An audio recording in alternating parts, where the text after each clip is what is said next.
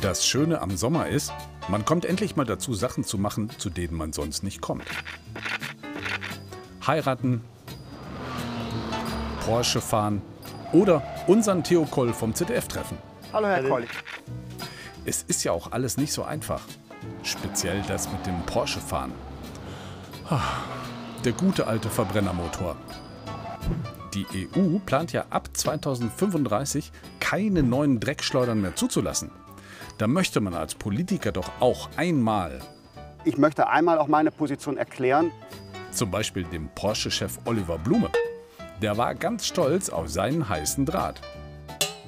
Der Christian Lindner hat mich in den letzten Tagen fast stündlich auf dem Laufenden gehalten.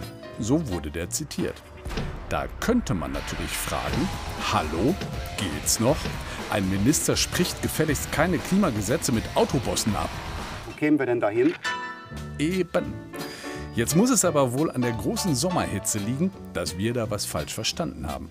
Der Porsche-Chef hat beim Klimagesetz nämlich gar nicht den Lindner beeinflusst, sondern du glaubst es nicht. Wenn Sie so wollen, habe ich Einfluss auf ihn genommen für ähm, eine Position, die für unser Gemeinwohl insgesamt von großem Vorteil ist. Die Hitze stellt alles auf den Kopf. Jetzt manipulieren die Politiker schon die Autobosse.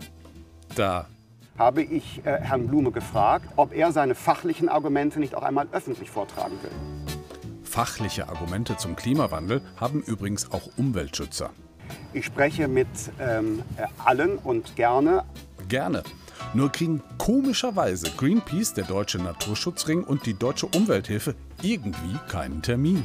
Gerade bei der deutschen Umwelthilfe sehe ich keine Position für Technologieoffenheit. Technologieoffenheit ist übrigens ein Begriff aus dem motorisierten Okkultismus. Nein, Doch, dahinter steckt der Glaube, durch irgendeinen noch nicht spezifizierten Zaubertrick könnten Verbrennermotoren vielleicht doch noch irgendwie gut fürs Klima werden. das ist für die FDP und unsere Unterstützerinnen und Unterstützer eine große Herausforderung. Spannend. Aber das diskutieren wir erst, wenn es nicht mehr ganz so heiß ist.